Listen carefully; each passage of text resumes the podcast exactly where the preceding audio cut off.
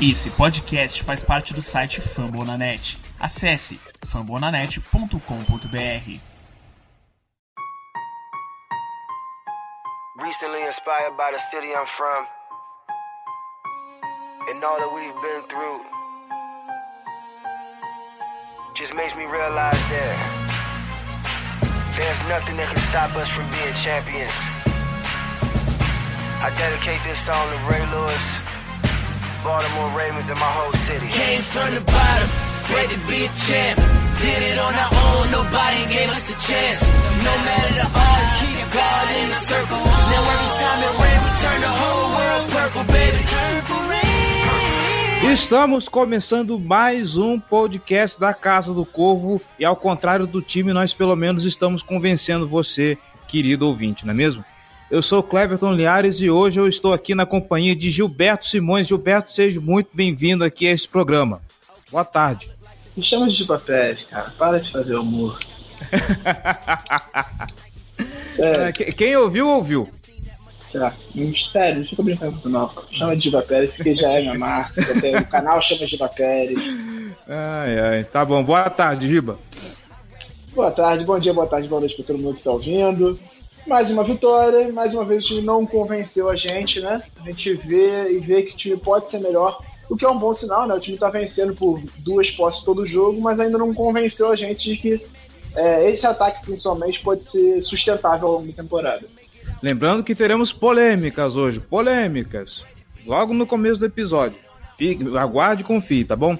27 Baltimore Ravens, 3 Cincinnati Bengals. Por favor, ouvinte, se você não viu o jogo, se você tá descobrindo o jogo aqui pela gente, por favor, não se surpreenda com esse placar. Não fique muito hypado, porque o jogo não foi essa Coca-Cola toda, tá? Nós vamos falar um pouquinho aí sobre mudanças aí no time, Lamar Jackson tá jogando bem ou não tá, Greg Roman, John Harbaugh e sua polêmica, entre aspas, gigantes, coletiva de imprensa, tudo isso depois dos recados. Imagine me slacking on my grind. Raven should let me play center. I'm snapping on these lines. Hold up.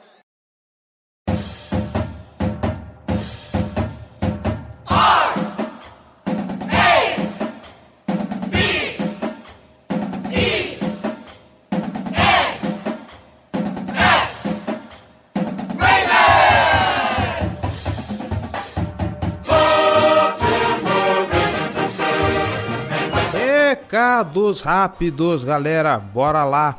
apoia.se barra Casa do Corvo ou picp.me barra Casa do Corvo. Vem ser torcedor de elite e apoiar esse projeto com um realzinho só você já faz uma diferença danada. Lembrando que quem é apoiador da Casa do Corvo tem vamos dizer assim, privilégios exclusivos, recebe podcast mais cedo, tem direito a newsletter semanal com um resumão do que acontece por aqui, participa de grupo exclusivo de debate, de sorteios também, a gente já sorteou um bocado de coisa aqui na Casa do Corvo e muito mais, tá bom? Inclusive, hoje é dia de agradecer a todos vocês torcedores de elite que prestigiam esse projeto, tá bom? Augusto César Ferreira de Moraes, Rafael Moretão, Kaique Coelho, Marco Antônio, Guilherme Rodrigues, Leandro Leite, Enan Carvalho, Juliano Barros Lobão, Gênesis Vinícius Meneghel, Hélio dos Santos Filho, Tiago César de Souza Silva, Luiz Renato e Márcio Hayashi. Um abraço para todos vocês que acreditam na Casa do Corvo e quer ver esse projeto crescer e se tornar ainda maior. Um abraço para vocês, tudo bem? E obviamente, se vocês ainda não receberam as recompensas de vocês, podem vir aqui me comprar. A galera Hall of Famer que ainda não tá no Boteco do Corvo, pode me chamar no, no Instagram, no Twitter, onde quer que seja, para eu mandar o link do convite, tá bom? Pessoal aí que tava sem newsletter, já teve newsletter essa semana, tá? Então dá uma olhadinha na caixa de e-mail de vocês. A gente tá entregando tudinho, hein? A gente tá entregando tudinho. E é isso aí, se você quiser fazer parte dessa torcida de elite, já sabe, né? Outra coisa, não esqueça as nossas jerseys. As jerseys da Casa do Corvo estão lá vendo storendzz.com. Se você quer fazer parte uniformizado dessa torcida, vai lá e adquira a sua, porque elas estão muito bonitas, tá? Tá, tá maneiro, tá um negócio legal, certo? não pode contribuir financeiramente, não tem problema, não se preocupe com isso. Vamos continuar com conteúdo 100% gratuito aqui na Casa do Corvo, tá bom? Você pode ajudar a gente de outra maneira. Nós estamos espalhados aí nas principais plataformas de podcast internet afora. Então, por exemplo, você escuta no Spotify, segue a gente, segue a gente, vamos dar esse volume, vamos inflar os números aí da Casa do Corvo, vamos mostrar pro Spotify que a gente é grande, tá bom? Escuta pelo aplicativo de podcast da iTunes, vai lá então na iTunes Store e deixe suas estrelinhas, deixe seu comentário, faça sua avaliação, porque assim nós ganhamos relevância na plataforma da iTunes Store como podcast esportivo e assim nós podemos chegar em mais torcedores, em mais ouvintes, tá bom? nossas redes sociais. Procura a gente lá para conversar com a gente. facebook.com/barra Casa do Corvo BR. Nossos twitters arroba Casa do Corvo, arroba B Ravensbra, arroba JGG. E não se esqueça, arroba Giba Pérez, que está com conteúdo muito legal sobre NFL no YouTube. Vai lá, procura lá o canal dele, Giba Pérez. Tem resumão da semana, tem dicas de como fazer para acompanhar o futebol americano. Você que é novinho, você que é iniciante, vai lá, dá uma conferida, tá bom? E não esqueça, Casa do Corvo também tem canal no YouTube. youtube.com/barra Casa do Corvo. Estamos devendo? Estamos devendo, mas ainda assim tem conteúdo maneiro lá para você debater, para você opinar. Eu preciso acertar minha agenda, mas calma, não vai morrer o canal do YouTube, tá bom? A gente vai continuar produzindo vídeo, calma. Espere, aguarde, confie que vem coisa por aí, tá bom? Nosso Instagram também, arroba Casa do Corvo, tá paradinho também? Tá paradinho? pois é, né? Mas a gente vai conseguir arrumar isso tudo, calma, gente. Calma, que com o apoio de vocês, eh, com paciência, a gente vai arrumar aqui tudinho, vai arrumar essa casa e vai colocar a máquina para trabalhar 100% a todo vapor, tá bom? Nosso e-mail, você aí que tem dúvidas, elogios, sugestões ou críticas, casa do gmail.com. Queremos ouvir o seu feedback, queremos ouvir o que você tem a dizer sobre o nosso trabalho, tá bom? E se você quiser comentar sobre o assunto desse episódio, vai lá no post desse episódio da Casa do Corvo e deixe seu comentário lá, tá bom? Lá em fambonanet.com.br barra Casa do Corvo BR, procura o post desse episódio e deixa lá o seu comentário, certo? Lembrando, né, fambonanet.com.br a maior rede de podcast sobre as ligas americanas de esporte. Tem podcast sobre NFL, tem podcast sobre NBA, tem podcast sobre MLB, tem podcast sobre NHL. Se você quiser um geralzão sobre todas as ligas, se você quiser um podcast específico sobre a liga que você mais gosta, se você quiser um podcast específico sobre a franquia que você torce, fambonanet.com.br br tá bom? E já que você está passando por lá, chega aí, vamos conversar, vamos bater um papo legal sobre o Baltimore Ravens. Já falei demais, vamos para a pauta.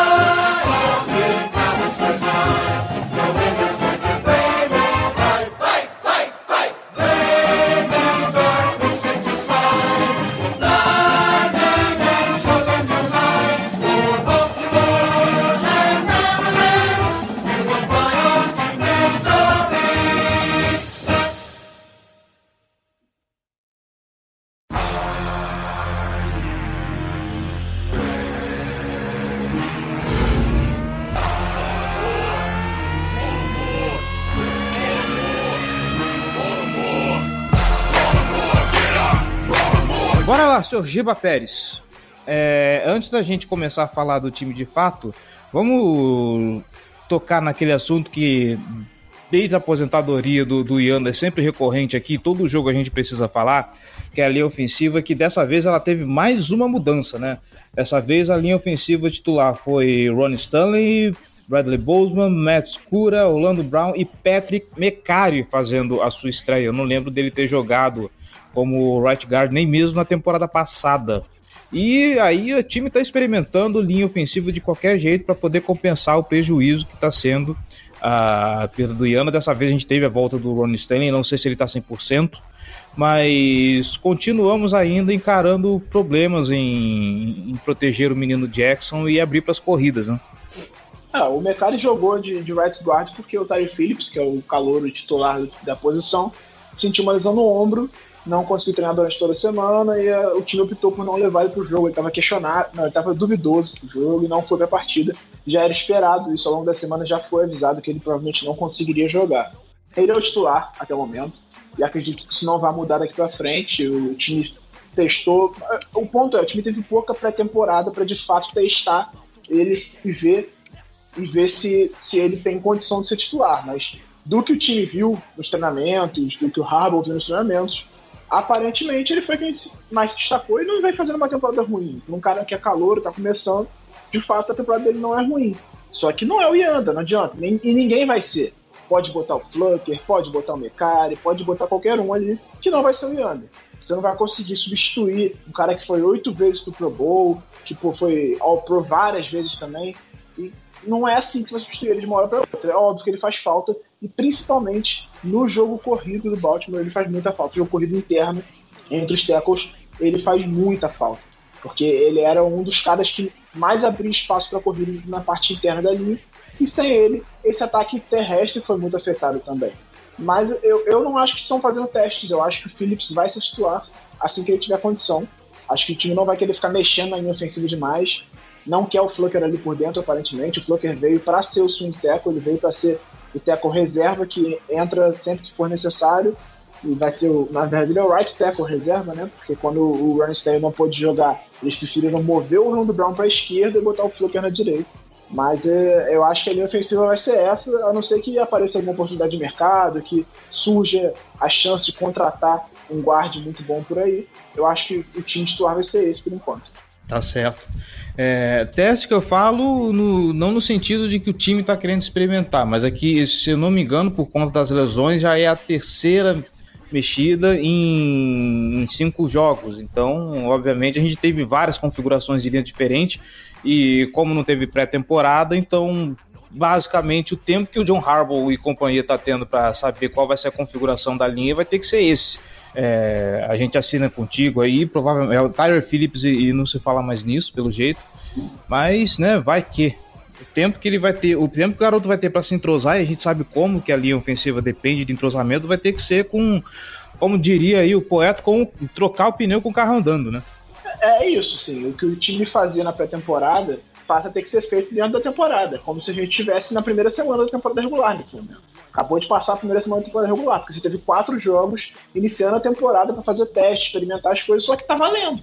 Você não pode fazer isso tendo sem valer nada. Né? Você tem que estar tá fazendo isso com é, trocar o pneu com o carro andando, bem como você disse. Você tem que se virar no meio da temporada para ir testando as coisas, ver o que está funcionando. E naturalmente os times vão testando coisas diferentes contra o Baltimore também. A gente vai falar um pouco mais sobre isso mais para frente principalmente quando abordar a coletiva do Harbaugh, mas o, o time precisa se moldar e, test, testando as coisas. Então a tendência é que, de fato, vai evoluindo ao longo da temporada. Anfã, já, já que falamos de, de, de, de ofensiva, já falamos de linha ofensiva, agora vamos falar de Lamar Jackson. Uh, para esse jogo, vamos conferir os stats aqui passando. Lamar Jackson passou 19 de 37 para 180 jadas, o rating dele de 71.9. Acredite-se que já foi o maior rating do jogo.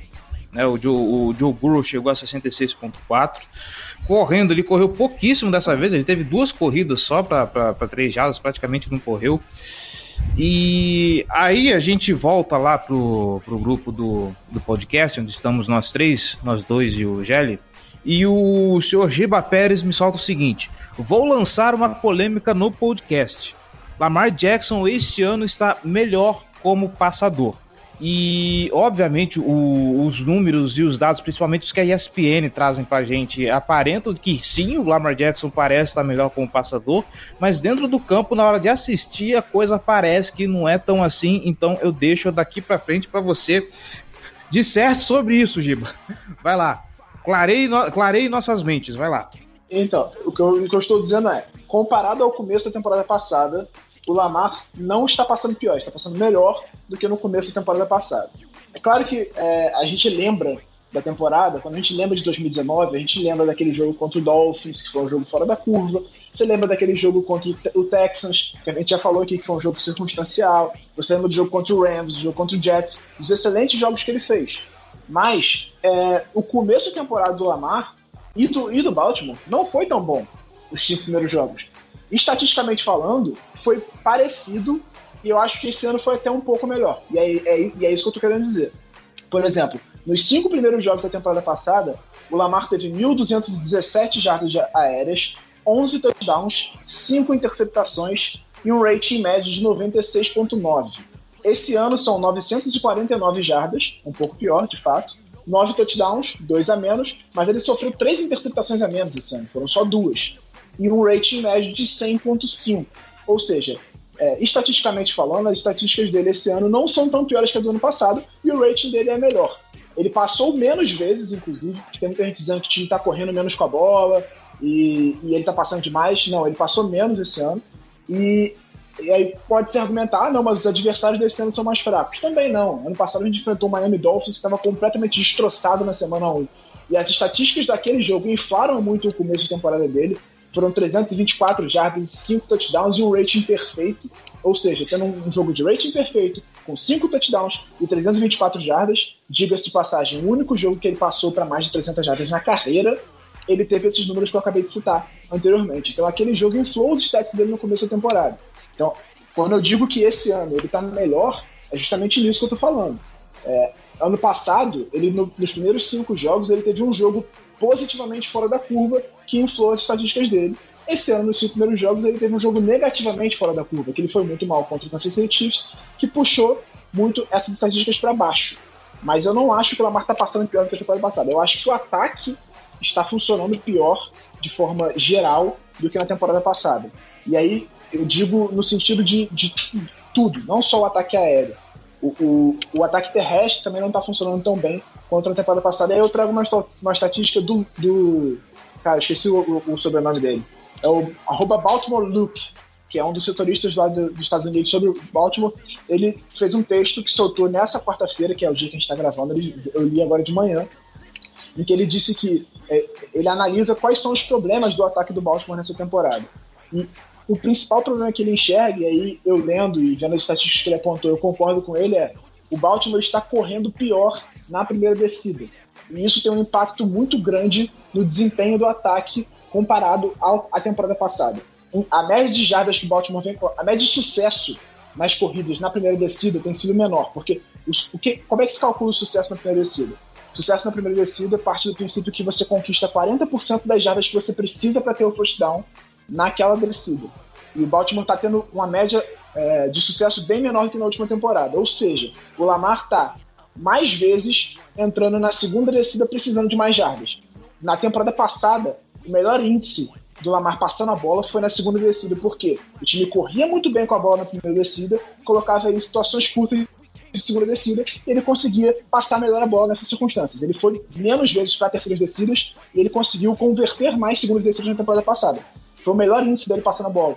E esse ano é o pior. Ele está passando a bola muito pior na segunda descida por conta disso. Ele está sendo colocado em situações mais difíceis. E por que, que o time está correndo pior com a bola na primeira descida? Aí eu acho que vários fatores influenciam. Primeiro, os times, é, as defesas adversárias estão é, passando visões diferentes para o ataque do Baltimore. Porque, naturalmente, isso acontece. Você tem uma temporada toda de filme para estudar no Baltimore e você vê que é um ataque único. Você precisa apresentar alguma coisa diferente, senão você vai ser engolido como foi todo mundo na temporada passada. E aí é que a gente lembra também do que agora sim da, da coletiva de imprensa do Harbaugh, onde ele mencionou que é, ele, o, ele, o, o, que ele viu o Cincinnati Bengals jogar defensivamente foi algo que ele nunca viu aquele time jogar antes. E aí, como eu coloquei lá no, no no, no Twitter da Casa do Corvo, o John Harbaugh precisa assistir Cavaleiros do Zodíaco para aprender que o mesmo golpe não funciona com, duas vezes contra o mesmo cavaleiro. Inclusive, eu já discuti sobre isso. O Baltimore Ravens de 2020 é o mesmo, ofensivamente falando, é o mesmo de 2019. Você não vai surpreender ninguém jogando a mesma coisa que você jogou ano passado. Sim, é isso. E assim, esse é um dos fatores que eu vejo para piora do ataque terrestre nas primeiras descidas e das situações mais difíceis que o Lamar tem sido colocado. E falando sobre a terceira descida, que o Lamar tem jogado mais terceiras descidas por conta disso, que o ataque não está funcionando tão bem no começo do, do da, dos, dos, dos, downs, é, ele tem um aproveitamento melhor passando a bola nas terceiras descidas esse ano do que na temporada passada. Ele está conseguindo melhores passes esse ano na terceira descida. O grande problema tem sido o começo dos downs, porque está correndo mal na primeira descida, e o Lamar tem, tido, tem ficado em situações mais complicadas na segunda descida. E aí, quando você está falando de um ataque que funcionou muito bem na temporada passada e que não está apresentando nada de muito novo esse ano, você está tirando o cara da zona de conforto. Ele não está confortável nessas situações. Talvez por isso que o ataque não esteja fluindo tão naturalmente em campo como a gente viu no ano passado. Outra coisa que eu acho que influencia muito nesse desempenho ruim nos downs. Novamente, voltando para a linha ofensiva, a falta do Young. Você não consegue correr tão bem pelo meio como você corria anteriormente. Isso, obviamente, tem um impacto nas áreas que você está ganhando na primeira descida e na situação que o time está indo para a segunda descida. Terceira coisa, o Ingram já não está jogando tão bem como estava na temporada passada. E isso é outro ponto de crítica minha ao Greg Roman. Você está insistindo com um cara que não está tão bem e que já, que já causou sua eliminação dos playoffs na temporada passada, porque o grande problema do, do Baltimore nos playoffs, correndo com a bola, foi insistiu com o Ingram, sendo que ele fisicamente não estava bem, e o Gus Edwards, que estava bem fisicamente e correu bem naquele jogo, teve pouquíssimos toques na bola. Esse ano você vê o Gus Edwards tendo toques moderados, mas ainda menos do que o Ingram, que não está correndo tão bem quanto ele. E o J.K. Dobbins, que foi uma escolha de segunda rodada, não é utilizado. Nos últimos dois jogos, ele teve seis toques na bola correndo com ela. Seis toques. Como é que você drafta um running back na segunda rodada e corre com ele seis vezes em dois jogos? Sendo que ele tem a maior média de áreas por carregada. Ou seja, ele está fazendo muito com pouco. Ele está tendo poucas oportunidades e fazendo muito. Claro, essas áreas são infladas por grandes corridas que ele teve. Teve uma de 30, uma de 40, mas ainda assim, ele está tendo poucas chances e nas chances que ele está tendo, ele está aproveitando. Então por que, você não dá mais espaço para esse cara? Sabe, diminui os snaps do Ingram, que eu até acho que ele, como um cara experiente, ele vai conseguir contribuir muito mais se ele tiver snaps reduzidos para se desgastar menos fisicamente do que você colocar ele numa situação de é, ser o running back principal e ele não está conseguindo render porque talvez fisicamente ele não esteja tão bem, ele está um ano mais velho, naturalmente isso tem impacto. Já que gastou da escolha de segunda rodada do running back, usa ele, usa o cara, meu irmão. Bota o cara para correr e dá a bola para ele, porque ele está fazendo coisa quando recebe a bola. Então, eu acho que esses são os principais fatores que estão afetando esse desempenho do ataque do Baltimore, colocando o Lamar em situações mais difíceis de passar a bola. Naturalmente, ele tem um pouco mais de dificuldade. E isso vale para qualquer QB. Não é porque ah, o Lamar não sabe passar. Não. Quando a mecânica do ataque não funciona, o QB não está confortável, ele não consegue fazer. Claro, a, a, mecânica de ataque de cada um é diferente. Talvez um QB mais pocket passer se sinta mais à vontade na situação que o Lamar está do que ele. Ou então, mas se você, por exemplo, tirar o jogo corrido de qualquer time, o QB vai ter muito mais dificuldade para passar a bola. E aí a gente volta naquela questão. Os times é, não estão respeitando o braço do Lamar e principalmente os recebedores deles. E aí a gente vem para aquela coisa do que o Jesse Bates falou na coletiva. O Jesse Bates diz: é, o, o sexto do Cincinnati Bengals, depois de perder o jogo que o Baltimore falou, a nossa preocupação, nosso plano de jogo era: a gente tem que tirar o Mark Andrews e o Marquise Brown do jogo, porque a gente sabe que o Lamar quer passar para eles. Aí tem um problema do Lamar, de fato, que ele precisa distribuir mais a bola, a comissão técnica precisa trabalhar isso com ele. E tem o problema da falta de confiança dos outros recebedores também, que não que não estão se desenvolvendo. A Miles Boy, que a gente esperava muito dele, não apareceu até agora. É, o Devin Duvernay também é outro, que quando recebe as oportunidades rende, mas também é pouquíssimo acionado, tem sido pouco utilizado. Nessa, nesse jogo ele teve uma corrida grande, recebeu dois passos, os dois passos foram na direção dele, ele recebeu, mas ele está sendo pouco utilizado. Eu acho que ele pode ser mais utilizado. O Snead, para mim, é uma grande decepção na temporada até aqui. Ele tem 117 jardas, mas você vê, são, são, são jogadas esporádicas. Teve aquele touchdown lá no, no jogo contra o Cleveland Browns, que, diga-se de passagem, foi o melhor jogo do Baltimore no ataque aéreo né, na temporada até aqui. Foi o jogo da, da semana 1. Mas o ataque não está fluindo, então, não está fluindo. O jogo terrestre no começo não está funcionando bem. Então, para mim, o caminho nesse momento, e aí é uma coisa que o pessoal de analytics indica muito para os ataques modernos da NFL, é passar mais a bola na primeira descida. Usar mais o ataque aéreo na primeira descida para, de, de, repente, nem um ataque, um, um passe longo, até porque é, às vezes o Lamar não está tão confortável assim passando a bola longa, a gente já viu ele ter problemas de precisão, mas faz um passe intermediário, que às vezes você ganha 7, 8 jardas e você se posiciona numa segunda curta, dando condição do Lamar correr com a bola, do ataque terrestre funcionar, ou então do Lamar passar a bola numa situação de segunda curta. O que não dá é para você ficar é, insistindo numa coisa que não tá dando certo. Eu sou de exatas, só que eu tenho sérios problemas em fazer contas, então me ajudem aí. Se o Pro Football Reference não tá mentindo para mim e eu tô olhando certo, o Lamar Jackson ele teve 23 sacks no ano passado, na temporada passada inteira. Em 2020, até agora, ele teve 4, 8, 10, 12. Ele já teve metade da quantidade de sacks que ele já teve na temporada passada inteira. Isso denuncia o caso de como a linha ofensiva não está conseguindo proteger direito o Lamar Jackson e, óbvio, para além de todos os problemas, uh, o Lamar Jackson não conseguir distribuir a bola direito, inclusive os stats da, da, dos receivers denunciam muito isso no jogo dos contra os Cincinnati Bengals. Uh, você, ter, você não dá um conforto pro, pro seu quarterback que frente à liga, ele agora está no seu segundo ano, vamos lembrar, primeiro ano do Lamar Jackson, ele pegou uh, o Baltimore na metade do caminho e um que não era preparado para ele, então, a, a frente da, da NFL, esse teoricamente seria o segundo ano. Além de tudo que o já falou, e ainda insistindo na linha ofensiva, se você não consegue dar tempo para o seu QB é, fazer uma leitura decente e com todos os problemas que o Lamar Jackson tem, você ainda deixar ele muito pressionado, a gente vê como ele está desconfortável demais pocket porque não tem tempo, toda hora tá chegando pressão em cima dele, é claro que você não vai ter um bom rendimento e parando para pensar que, apesar dos pesares, o Lamar Jackson tá até rendendo bem de acordo com os dados que o Giba trouxe do, do Lamar nos cinco primeiros jogos. Uh, a respeito da distribuição da bola, eu tava olhando aqui, o Marquise Brown e o Mark Andrews, ao todo, tiveram 19 targets. O total de targets desse time foram 36 teve 10 no Marquise Brown, 9 do Andrews, e aí o resto, 3, 2, 2, 2, 2, 2 é, Nesse último jogo foram 37 passos tentados e 19 na direção de Mark Andrews ou Marquise Brown. Ou seja, cadê o resto do time? Você traz o, o, o Duvernay, o Duvernay quando recebe bola ele tá contribuindo bem, pelo menos deu para ver nos últimos jogos. O Prochet até agora só serviu para retornador. E, pô, você tem aí o, o o Miles Boykin, que foi trazido porque era um cara que também era vertical, era um cara alto, que podia contestar mais as bolas. O Willis Need, aquele cara seguro em terceira descida. Esses caras não estão aparecendo.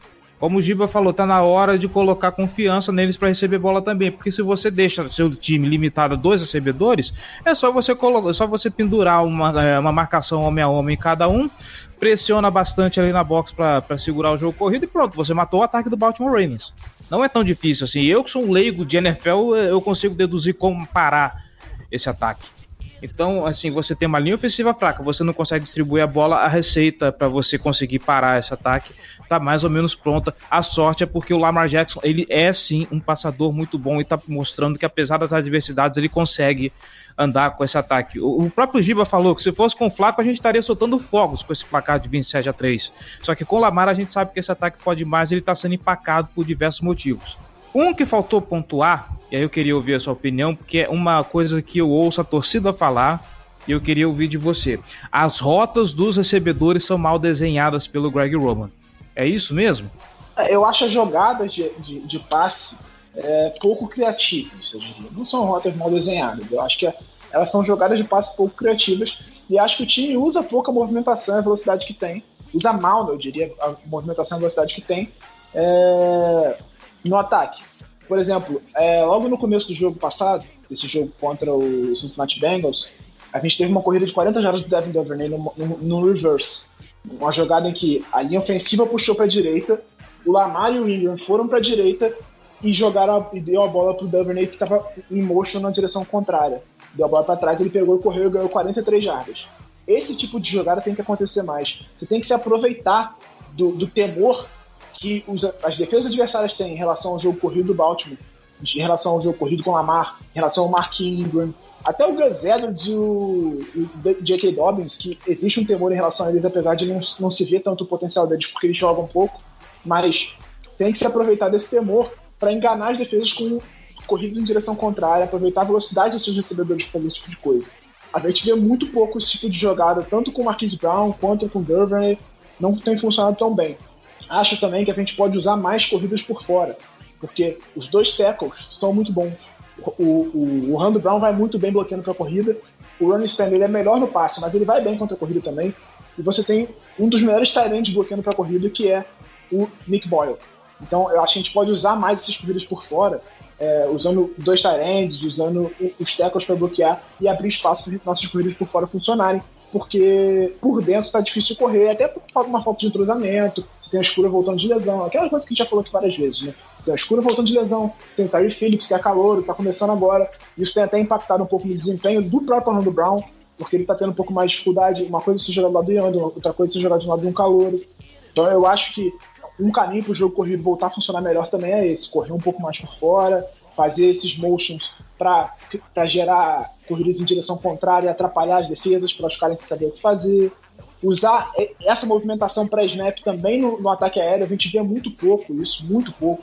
O Baltimore usa isso muito pouco para confundir as defesas no ataque aéreo. Rotas cruzando para tirar a marcação também a gente vê pouco acontecer. E acho que o Lamar tem que fazer melhores progressões dele também. Eu lembro de uma jogada, acho que foi no terceiro, foi no, foi no começo do jogo ainda contra o Bengals agora, que você tinha três rotas cortando para dentro. Era o Smith, o Duvernay e o Andrews mais, mais, mais afundado, cortando para dentro. Era pro Lamar fazer a leitura dessas três rotas e passar para quem ficasse sozinho. Porque como os três estavam indo para dentro, a tendência é que é, a defesa tivesse que escolher quem marcar e um sobrasse.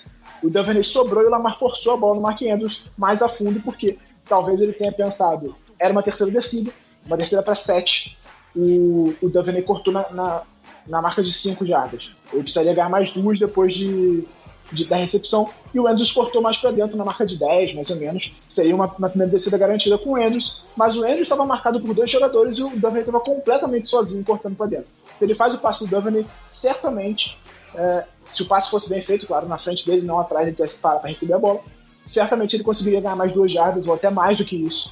É, então, eu acho que falta um pouco disso também, do, do Lamar é, progredir melhor nas leituras e enxergar os jogadores livres. Acho que tem um pouco de culpa do Lamar disso também. Mas é o que eu falei aqui no podcast passado e falo de novo. Acho que falta criatividade no nosso ataque aéreo, de saber usar melhor os bloqueios, de saber usar as rotas para confundir a marcação e gerar um jogador sozinho, saber explorar as fraquezas da defesa adversária, como por exemplo o Andy Reid fez muito bem com a nossa defesa. Saber o Andy Reid, é, na observação que ele fez da nossa defesa, ele sabia que a nossa defesa era muito agressiva na blitz e que se ele usasse é, essas rotas por dentro com os running backs e o próprio Travis Kelsey, ele conseguiria explorar muito bem. Só bastava confundir o Patrick Quinn, que é calor, o que não é a coisa mais difícil do mundo.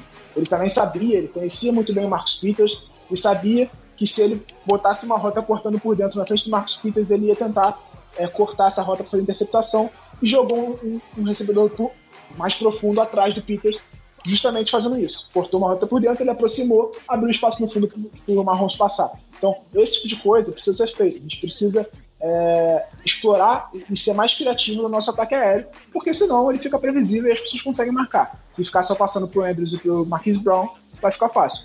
É assim, o desempenho deles nesse começo de ano, todos os dois com é, fazendo bastante recepção, contribuindo. O Marquise, por exemplo, ele está com 319 jardas esse ano. Ano passado ele teve 585 a temporada inteira. Foram 14 jogos e 585 jardas. Esse ano ele está com é, 5 jogos e 319. Então, ele está participando muito mais do ataque, recebendo mais bolas. Então, você precisa de mais contribuição dos outros jogadores também. Você precisa distribuir melhor essa bola e fazer com que esse ataque aéreo funcione melhor, confundindo a defesa adversária. Assim como precisa fazer com que o ataque terrestre funcione melhor também, principalmente no começo dos downs, que foi o que a gente falou anteriormente.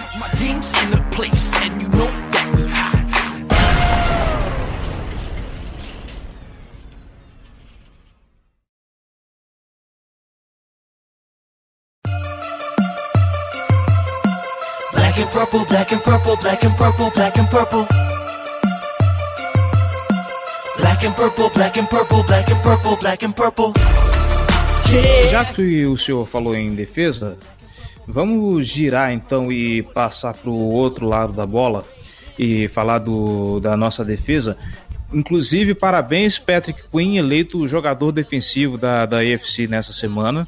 Uh, de novo, lider, é, estatisticamente está liderando o, o, time, né? Foram nove tackles totais, um sec e, e um, fumble, um fumble forçado. Tem uma coisa que, que, que tá me intrigando é que a defesa tá bem por conta das, dos ataques fracos, ou realmente a gente tem um, um potencial aí e quando for, e quando for jogos grandes dá para confiar nessa defesa. Por que, que eu tô falando isso? Do começo do ano, gente, no começo da temporada, a gente tava falando ah, que o Ferguson não tá fazendo nada, o Judon não tá conseguindo fazer muita coisa, e de repente Judon e, e, e Jalen Ferguson começaram a aparecer mais um pouquinho. Uh, obviamente a gente precisa falar também de Chuck, de Chuck Clark, Pernell McPhee nesse jogo. E só que na hora que você olha, no, pelo menos a lembrança que eu tenho do jogo, a defesa tá conseguindo cobrir muito bem o passe curto. O passe curto parece que se para a defesa tá tranquilo. Agora, se é uma bola mais longa ou se é uma corrida, parece que está havendo problemas em conter esse, é, essas coisas. O, principalmente o, o T. Higgins, inclusive, ele conseguiu muita coisa nesse jogo em cima da gente. Pelo menos a, a sensação que eu tenho. Vou deixar para você depois falar sobre isso, porque pelo menos vendo assim, parece que é, quando o, o, o, Joe Burrow precisava passar a bola numa, numa, numa uma descida longa, ou precisava ganhar muitas jardas, o T. Higgins e o Tyler Boyd conseguia executar muito bem esses passes e quando precisava de, eh, de uma corrida, o Joe Mixon estava lá para garantir e estava difícil para linha, linha segurar. De novo, a gente está dependendo muito da secundária parar o, o, os ataques. É óbvio que em algum momento, como a linha, a linha ofensiva que está protegendo o Joe Burrow ela não é a melhor coisa do mundo, obviamente a, a, pressão chegava mais fácil. Inclusive, teve uma interceptação, uma interceptação telegrafada do, do Marcus Peters por conta disso, mas ainda assim, cinco rodadas, a impressão que eu tenho é o time está contando demais com a secundária. Se depender, dependendo do front seven, o front seven tá deixando passar e a gente tá tendo que segurar o, o ataque adversário já muito na frente. É, eu acho que é, a gente fez um bom trabalho contra o jogo corrido nesse jogo. O Joe Mixon não foi um grande fator. É, uma coisa que eu achei legal nesse jogo foi a gente fez um bom trabalho, principalmente contra passes para running back que tinham sido um problema, não só contra o Chiefs, principalmente contra o Chiefs, mas o, o Washington tinha conseguido castigar nossa defesa assim, passando muito pro Gibson. E isso não foi um fator nesse jogo. Não foi um fator. O Mixon fez um jogo decente, mas também nada absurdo, então a gente conteve o jogo corrido. É, em média de jardas, inclusive, o Baltimore é top 5 da NFL, se não me engano, contra, contra ataques terrestres. Eu vou confirmar aqui, mas eu acho que é isso. É, essa é aquela estatística que a gente olha e, inclusive, lá no Fantasy tem acontecido muito isso, né? Top 7, é, top 7, top 6. Então, quando a gente solta estatística e o pessoal fala, meu, o pessoal de Analytics, o pessoal de Analytics está vendo um outro jogo diferente da gente, porque não é possível. É, o Baltimore cede em média na temporada 3.7 jardas por carregado. É, a sexta, é o sexto melhor índice da temporada, ao lado do Giants, que é o quinto.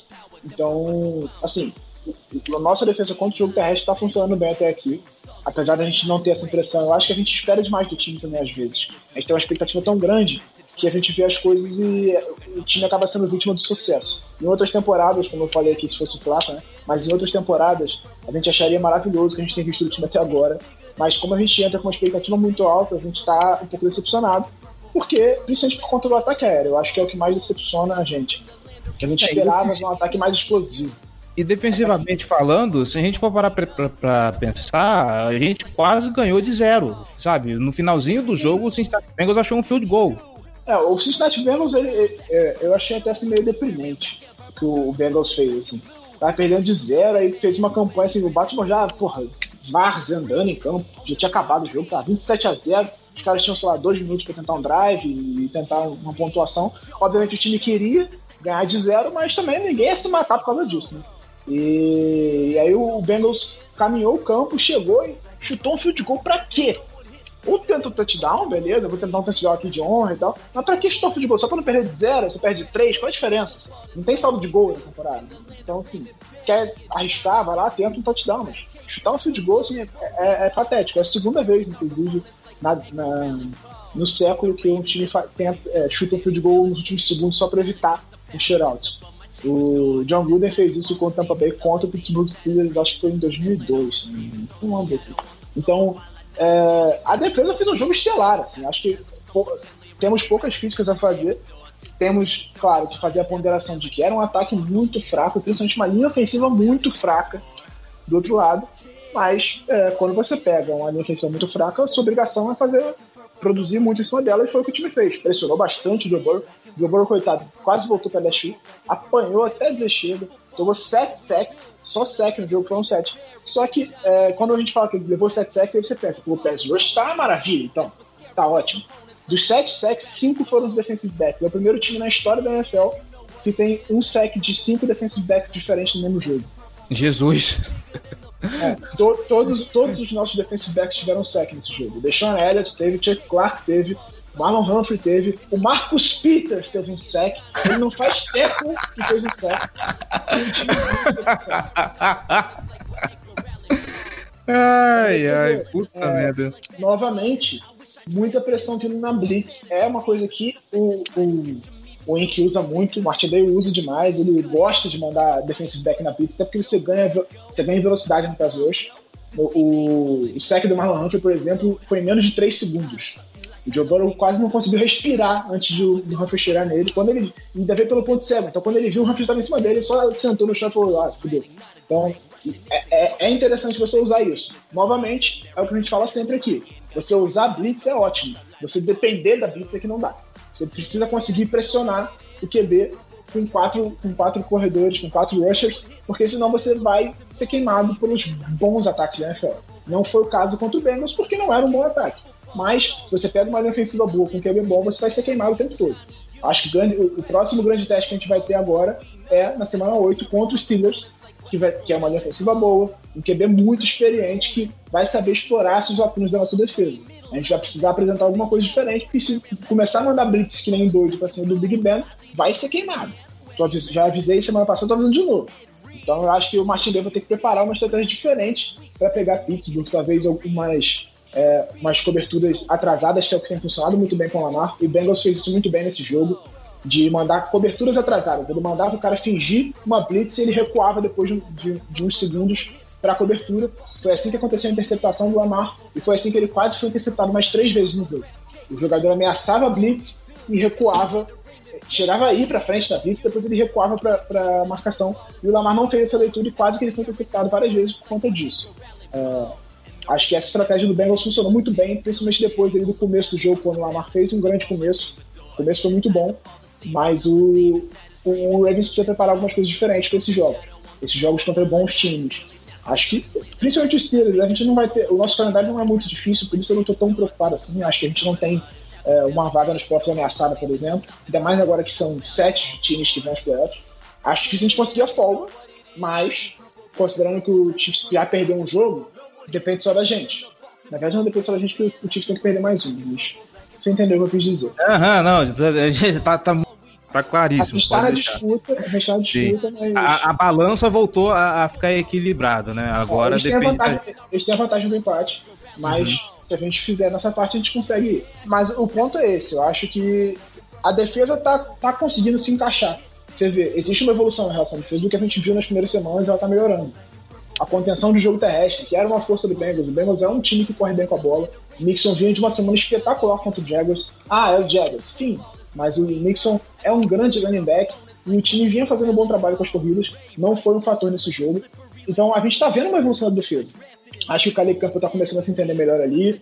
O grande problema vai continuar sendo essa pressão, mas o Martindale vai ter que encontrar formas de pressionar, de, de ser criativo, porque ele não vai conseguir um pass rush do nada, ele não vai tirar um pass rush do bolso da temporada, nem vai conseguir uma troca é, que não custe a alma do tipo um pass rusher de verdade que faça pressão e que gere marcação dupla para abrir espaço para outros rushers. Isso não vai aparecer do nada.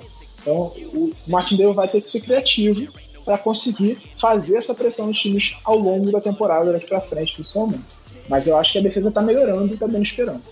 E será que é por isso, inclusive, que a gente está vendo esse volume de blitz tão grande? Porque o que se esperava, ele mesmo falou isso, se eu não me engano, acho que já na temporada passada, depois da, da derrota para os Titans, que para essa temporada ele não queria utilizar a blitz tanto quanto ele usou na temporada 2019. E a gente está vendo que nada mudou. Continua o volume de blitz muito bizarro. Será que ele não está confiando no, no, nos edges que a gente tem no time, na, na pessoal que vai para fazer a pressão por fora? Porque, vamos lá, Matthew Judon não está jogando bem. Uh, Tyus Bowser não, ainda não performou como a gente esperaria que fosse. Uh, eu me recuso a falar de Jalen Ferguson nesse podcast. Uh, esqueci mais alguém? Enfim, Será que olhando as peças, o Martin ainda não está confiante de trazer coisas diferentes para essa defesa? É, eu acho que seria insensato se ele confiasse em, em, em um grupo formado por Jaron Ferguson, Tyus Balser e Matt Judon. Vamos ser sinceros. O Judon é um bom segundo edge. Ele não é um cara para ser o edge da franquia. O Tyus Balser, a gente esperava mais dele, mas até agora não rendeu, apesar de estar liderando o time em sexo na temporada. O Ferguson evoluiu muito pouco, não mostrou muita coisa essa temporada. Então, assim, se ele confiasse nesse grupo, ele seria um completo insensato, um cara que vive completamente fora da realidade. Não dá para confiar nesse grupo. Não dá. Ele precisa encontrar forma de ser criativo. Você vê, o, o, o Balser, eu acabei de falar, ele lidera o time em sexo na temporada. Ele, uh, o Chuck Clark também lidera, tem dois sacks. O Judon tem dois sacks.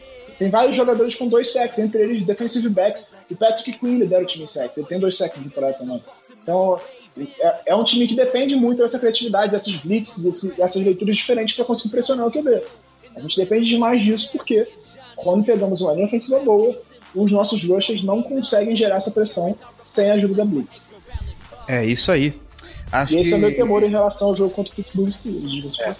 Aí vai ser, vai ser complicado. bigger than the Baltimore Ravens. Black and purple, black and purple, black and purple, black and purple.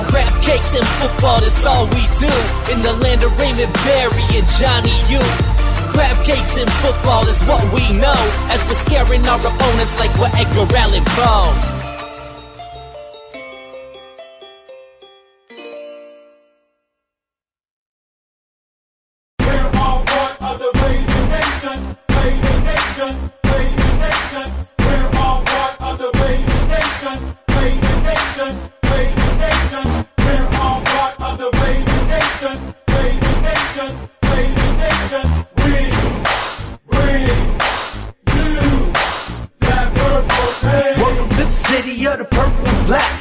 Mas é isso. Acho que passamos a régua sobre o Baltimore Ravens e, e, o jogo contra o Cincinnati Bengals, a não ser que o senhor tenha mais alguma consideração a fazer. Mas fora isso, voltando para a casinha e. Ah, eu tenho uma consideração só que Diga. Marlon Humphrey é um deus. Marlon Humphrey vai ser Hall of Famer, cara. É isso aí. O é brabo demais. Aham, uhum, cara. Me melhor investimento de Ozzy Nilsson desde que desde que começou a, a. desde 2017. Desde o Super Bowl. Uhum. Desde o Super Bowl, aliás. Bom. Bom, bom ter como também, mas é, tá ali para pau. Uhum. Mas, enfim, olhando para é, dentro da, da AFC Norte. É, o Lamar é óbvio. Né? Você fala é. Uhum. É, vamos lá. Cleveland Browns 32, Indianapolis Colts 23. Olha esse Cleveland Browns com campanha positiva, tá 4-1 na temporada. Curiosamente, o, o, o, o, a FC Norte tá 4-0, 4-1, 4-1 e tem o Bengals. Coitado do Bengals. Esse é o resumo. Da, ah, mas é, da... cara, é aquilo que a gente vem falando ao longo das últimas temporadas. Uma hora o Browns ia achar alguém que, que conseguisse tirar desse time a qualidade que ele tem. O elenco é muito, muito talentoso. Assim. É inevitável que algum outro time encaixar. Esse é um bom time. É um time pô, favorito a, a título de conferência, é, a Super Bowl? Nesse momento, a gente não pode dizer isso ainda.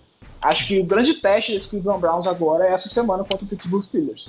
A gente vai ver do que, do que é feito esse Cleveland Browns. Se uhum. é só mais um, mais um bom time ou se é um time para brigar mesmo. Vamos ver. Acho que vai ser um bom jogo. Vou ficar com o olho no Baltimore e um olho nesse jogo, porque é importante pra gente, né? Lembrando que o Cleveland Brown só tá, na frente, só tá atrás da gente pelo critério de desempate, né? Ah, porque perdeu pra gente nesse não. Uhum. Mas é, pra mim é um time que tem muito talento, a gente sempre fala isso, e o Stefanski tá fazendo um bom trabalho até agora. É, principalmente no ataque, tirando a pressão do, do Baker Mayfield de não, de não botar ele passar trocentas vezes, que ele vinha sendo muito interceptado. Eu falei isso aqui semana passada. Ele conseguiu formar um jogo terrestre muito forte, que mesmo sem o Nick Chubb essa semana, rendeu bem, contra uma forte defesa do Colts. E, no, e a defesa tem muito talento. Mas tudo bem, já perdeu algumas peças importantes. Perdeu o Green Williams essa semana. Então, assim, a secundária está bem desfalcada, mas ainda é uma secundária talentosa. Você tem Denzel Ward, você tem um excelente cornerback, você tem uma, uma linha defensiva muito forte. Os linebackers jovens, o Logan Wilson. Não, caralho, falei merda. Você tem uma linha defensiva muito forte. O, o, a, apesar dos desfalques, é uma defesa talentosa ainda. E jogou muito bem agora contra o Indianapolis Colts. Tudo bem, eu acho que o Philip Rivers faz um final de carreira melancólico. Melancólico. Já foi um QB muito bom. Hoje em dia ele tá, tá mal. Mas é, é, era um jogo difícil. O Browns foi lá e venceu, que era o que ele tinha que fazer. Então, acho que é um time para ficar de olho. que tem grande chance de enfim encerrar a cerca do Cleveland Browns e ir para os playoffs. Vamos acompanhar o Cleveland Browns com muito interesse. E já que você falou do confronto entre Browns e Steelers para a próxima semana, os Steelers receberam o, o terra arrasada Philadelphia Eagles e obviamente o resultado não poderia ser outro. É claro que o jogo foi mais difícil do que eu esperava. Eu achava que ia ser um pouquinho mais fácil pro, pro Pittsburgh Steelers. O jogo foi 38 a 29, mas o, o Steelers teve a, a poucos minutos de perder esse jogo. Não acho que não Sim. perdeu por, por incompetência do, do outro lado. E desde 79 os Steelers não começavam 4-0. Então, para quem achou que Baltimore Ravens ia sobrar na, na, na FC Norte, tá aí, todos se enganaram. Assim, é, a primeira ponderação que eu vou fazer, isso vale para o Baltimore também, é o nosso calendário, o calendário da, da divisão esse ano tá uma, uma, uma mamata, né? Verdade é. Não acabou a mamata, a mamata tá lá. Diga-se de passagem, a, F, a, NFC East, muito obrigado, tá? Não, é dando 4-0 para todo, tá dando 4-0 para todo mundo. É a mãe, a NFC East é a mãe. Só não tá dando 4-0 para todo mundo porque o Bengals fez o favor de empatar. É, isso, mas isso diz mais sobre o Eagles do que sobre o Bengals, né? Vamos ser sinceros. Exatamente, exatamente. Então, é, é, é mais demérito do Eagles do que qualquer outra coisa. E, é, e a EFC Sul também não chega a ser uma maravilha. Isso precisa ser falado aqui. Tirando o Titans. Ah, não, não é, é a Sul que a gente enfrenta? É a Sul que a gente É a Sul, é. Colts, Titans, Jaguars e, é. e, e Texans. O, o, Colts tem uma defesa muito forte, mas o ataque ainda não, não convenceu ninguém. Ainda perdeu o, o running back titular, eu esqueci o nome agora. O, ainda perdeu o Marlon Mack, que é o running back titular. O Jaguars, não vou nem falar aqui, né? Porque eu não vou perder meu tempo. O, o Houston Texans tá tomando porrada torta direito. Venceu o primeiro jogo essa semana, só que pegou o Jaguars. Se fosse um time melhorzinho, semana que vem pega o Titans vai tomar porrada de novo. eu acho, é inclusive, que a, eu acho, inclusive, que a melhor coisa do Jaguars é o Gardner Minshew cantando Celine Dion naquele comercial da NFL. Sim. Aliás, os comerciais. Tem, tem alguns quarterbacks brilham mais no comercial do que em campo, né? Tipo o Baker Mayfield naquele comercial do, do Em Casa, no estádio. Nossa, nossa senhora! Meu Deus do céu. Aquilo é muito bom. Mas, enfim, é... então, assim, a gente tem confrontos muito fáceis essa temporada. A gente, o Baltimore, é, especificamente, vai sofrer mais um pouquinho, porque, como foi o primeiro colocado da, da divisão ano passado, vai pegar os, os outros primeiros colocados. E aí você pega Chiefs e Patriots. Então, vai dar mais um, um trabalhinho pra gente. O Pittsburgh em segundo vai pegar Bills e Raiders. Raiders foi o segundo ano passado, não foi? Foi e, foi, foi e, e, pensando e, pens, e colocando em, na ponta do lápis, talvez o, o, o, calendário dos Steelers não esteja tão mais fácil assim, porque ele vai pegar o, o, líder da AFC East e o. Eu ia me atrever a falar líder da, NFC, da AFC West, mas não é pra tanto, né? Porque afinal de contas, mas o Raiders conseguiu calar a boca do Kansas City Chiefs essa semana, hein? É, mas, não, não mas é, ainda assim, é, o Oakland Raiders não é o Kansas City Chiefs. Né? Ganhou do Chiefs? Ganhou, mas pera lá, pera lá. Derrotas acontecem, mas o Chiefs é muito mais time, muito mais time. É, então, mas assim, aí como, quando deuses sangram, amigo. Eu acho que, que fica equilibrado porque o Bills hoje é um time melhor do que o Patriots, que é o que a gente vai pegar, mas o Chiefs é muito mais time do que o Raiders. Então eu acho que existe um equilíbrio aí nesse ponto, o resto é tudo igual. O resto é tudo igual. Então, o, o, que eu vejo é isso. Assim. A gente tem um calendário muito fácil, por isso que a gente tem o, o Cleveland 4-1, o Baltimore, o Baltimore também, não tô botando fora do balaio, todo mundo balaio. Tá Pittsburgh 4-0, Baltimore 4-1 e Cleveland 4-1, porque a gente tem um calendário fácil. Nós estamos pegando adversários que não estão bem. A NFC East, a AFC Sul, não são grandes adversários. Você vê, quando a gente saiu desse balaio, a gente já perdeu. Né? Sem contar que dentro da divisão o Lamar tem ido muito bem. Vamos ver como é que vai ser contra os Steelers na semana, na semana 8. Mas até agora, na carreira dele, ele tá 8-1 dentro da divisão. Só perdeu aquele jogo pro Browns ano passado. Aquele jogo miserável, né? É, que a defesa foi uma mãe. Uhum. Deu 40 pontos pro Browns dentro de casa. O Nick correu até. Correu mais que o. Mas enfim.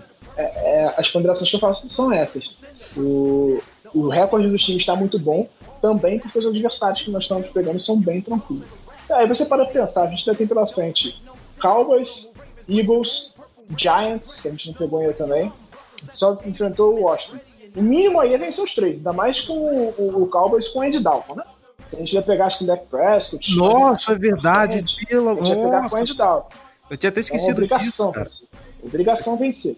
Já, são, já pode botar. Então, eu espero no mínimo mais três vitórias na conta. A gente está com quatro, são sete. Ainda tem mais, mais um jogo contra o Bengals, oito. Aí o Browns acho que vai ser um jogo difícil, dois contra os Steelers difícil. Aí você ainda tem um jogo contra o Jaguars, nove. Tem Colts ainda pela frente e Tennessee Titans. São jogos difíceis, mas que o mínimo é vencer o Colts. Vamos botar assim. Ou seja, no mínimo a gente tem que ter 10 vitórias esse ano. Pelo menos, né? Eu, Isso, eu tinha que eu não tô colocado- contando nenhum dos dois jogos contra os Steelers. nem eu tinha apontado, eu tinha apontado 13-3, 12-4. Tá se encaminhando pra isso. Eu não, eu não contei nenhum dos dois jogos contra os Steelers. Uhum. Não contei o outro jogo contra o Browns. Não contei o Titans. É, amiguinho. Agora, uma última ponderação que eu quero fazer antes de falar sobre o jogo contra o Eagles é.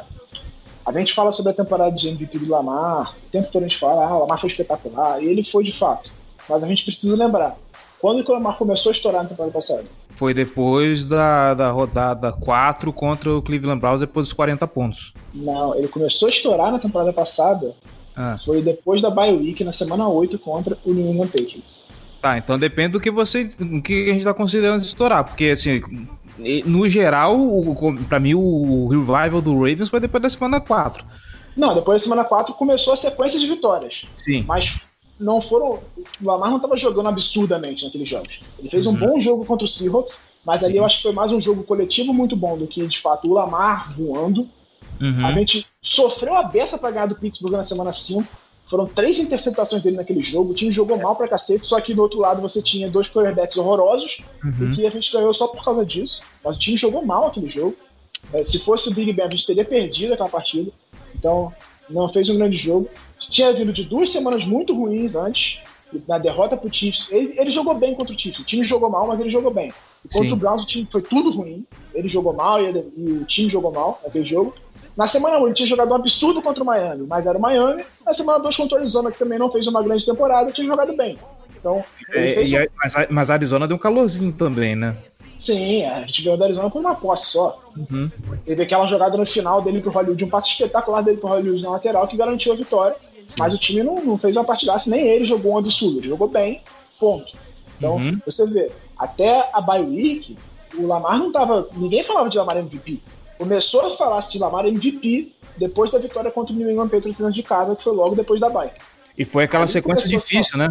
É, foi uma sequência braba que a gente pegou e ali começou a se falar em Lamar MVP. Aí depois teve jogasse contra o Titans, jogasse contra o Jets, jogasse contra o Rams. Ele jogou muito no prime time e aquilo garantiu a ele mais ou menos o prêmio. Mas é, foi uma sequência de vitórias no final da temporada. Mas ele começou a jogar muito depois da bye week. Então a minha esperança é, a gente vai pegar um time fraco agora na próxima semana, no Philadelphia Eagles. Obrigação de ganhar fora de casa, mesmo fora de casa tem obrigação de ganhar esse jogo. E aí tem uma bye week para se preparar bastante para enfrentar o Pittsburgh Steelers na semana 8, que é um jogo muito importante. A gente precisa ganhar esse jogo e precisa principalmente consertar os problemas do time nessa semana de folga que vai ter. E essa é a minha esperança, porque o Harbaugh normalmente ele começa, os times, os nossos times é, melhoram bastante depois da bye week, porque o Harbaugh tem tempo de preparação maior. Então eu espero de fato que o time melhore bastante depois da bye week. Nossa, eu me senti abraçado com, com, com, com essa observação, realmente. Eu- Agora eu tô mais esperançoso, porque eu tava na expectativa de que eu não consigo ver o Greg Roman mais criativo do que ele tá sendo. Também eu não consigo ver o Martindale mexendo mais do que ele pode nessa defesa, mas ok, agora que você falou isso, me deu um pouquinho mais, um pouquinho mais de esperança. É preciso ponderar que de fato a defesa melhorou quando o Marcos Pires chegou na temporada passada, Uhum. justamente no jogo contra o Seahawks. Ele estreou contra o Seahawks com a pick six. É, e a defesa melhorou muito depois que ele chegou.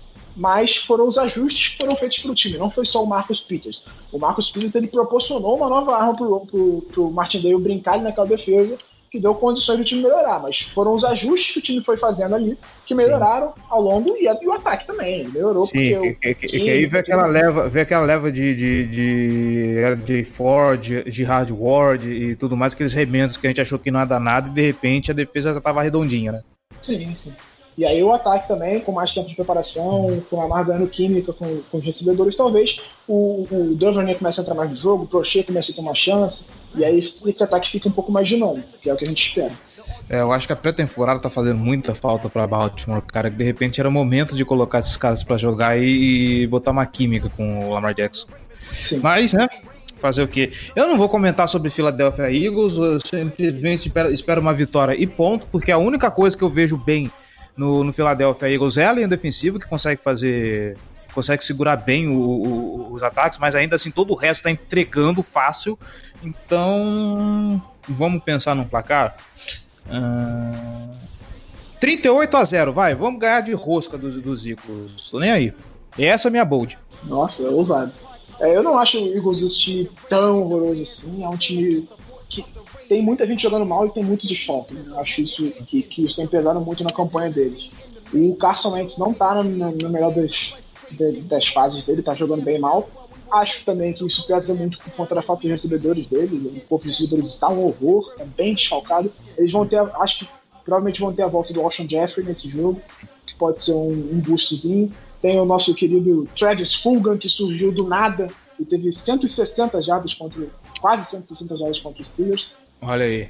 Ninguém conhecia o cara até semana passada.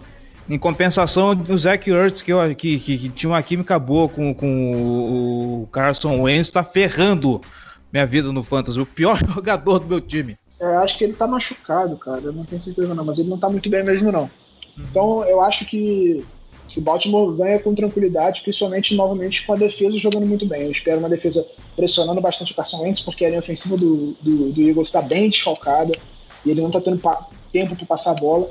E quando, quando, quando ele sofre pressão, ele faz bobagem. Ele vai ser interceptado.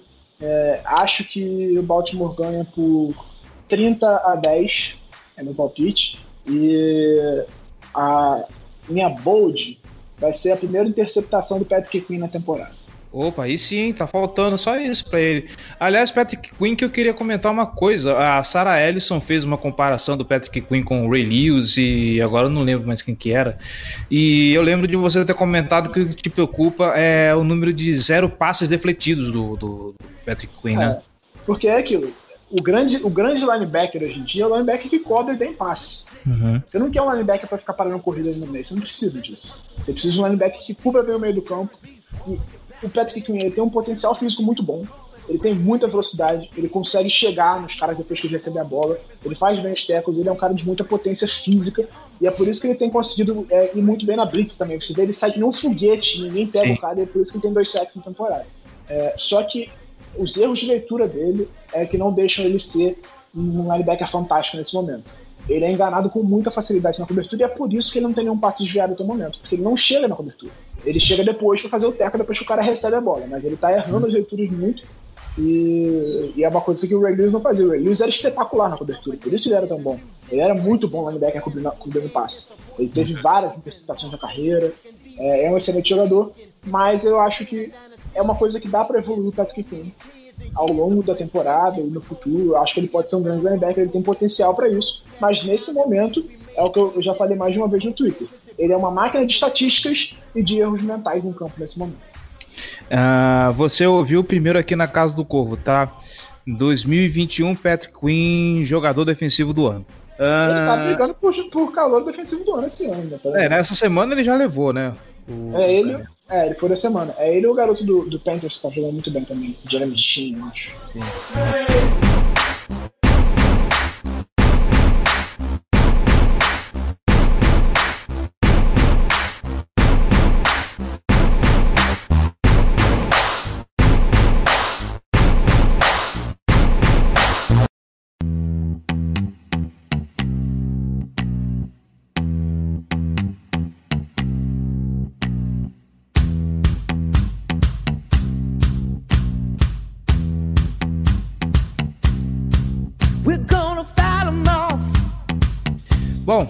É isso. Fechamos tudo que tínhamos para falar aqui. Senhor Giba Pérez, muitíssimo obrigado pela presença, muitíssimo obrigado aí pelos comentários, pelas participações e faça o seu jabá de sempre. É nós. Tamo junto, forte abraço, sempre um prazer estar aqui, onde eu comecei a fazer podcast, onde eu comecei a produzir conteúdo de futebol americano. Estou com o meu canal no YouTube, Giba Pérez, é só procurar lá, você vai me achar.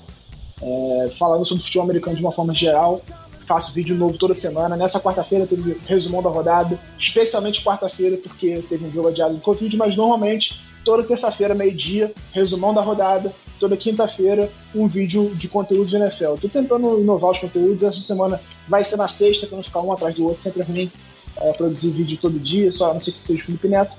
É, então, sexta-feira agora eu vou fazer um vídeo falando sobre o Covid na NFL. vai ser o tema.